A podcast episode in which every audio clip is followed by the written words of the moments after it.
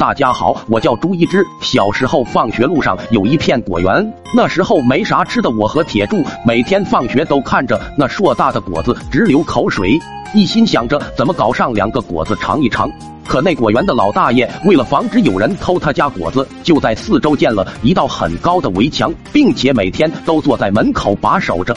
但办法总比困难多啊！我两眼一转，一个坏点子油然而生。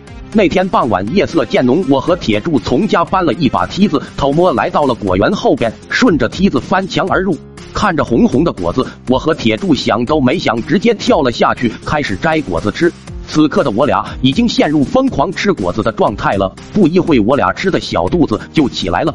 此时天也渐渐黑了，吃的也差不多了，我们就打算回去呢。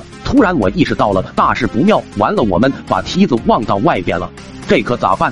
我们偷摸到门口看能不能趁机出去。此时，那老大爷正坐门口干饭呢，但方法总比困难多啊！我们就顺着果园看有没有落脚的地方翻出去，然后我们就来到了一个厕所旁，我们可以顺着那两根大柱子趴到上边的草垛，再翻出去。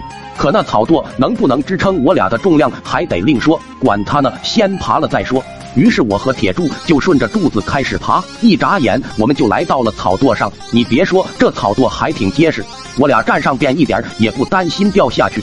正在我俩得意的准备翻出去的时候，一束光突然照了过来，我俩赶紧趴到草垛上，大气不敢出。我心想，难道是发现我们了？只听那老大爷的脚步声越来越近，然后就是解开裤带开始作响。原来是过来上厕所呢，我俩紧张的心情瞬间舒缓了不少。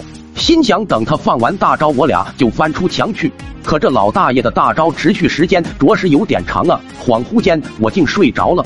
可铁柱却是无比的煎熬，因为他那不争气的肚子又开始作妖了。突然他一个没忍住放了个响屁，我也是被这巨响直接惊醒，跳了起来。那草垛再也撑不住了，我和铁柱直接就掉了下去。伴随着三个不同音色的惨叫，我俩直接重重砸在老大爷的头上，然后一起掉进了茅坑。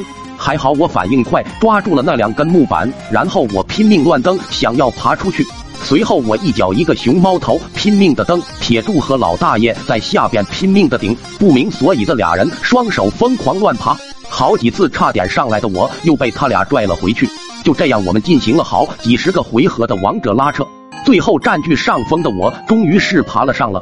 十里逃生的我喘着大气，还没回过神来呢，两只黑手就把我脚抓住了，然后又伸出来两颗面目狰狞的熊猫头，在那手电筒的照射下，着实恐怖。有鬼啊，有鬼啊！我大叫了一声，把他俩又踢了回去。哎，不说了，要忙了，我得用水管把他俩身上的老八秘制酱料给冲一冲了。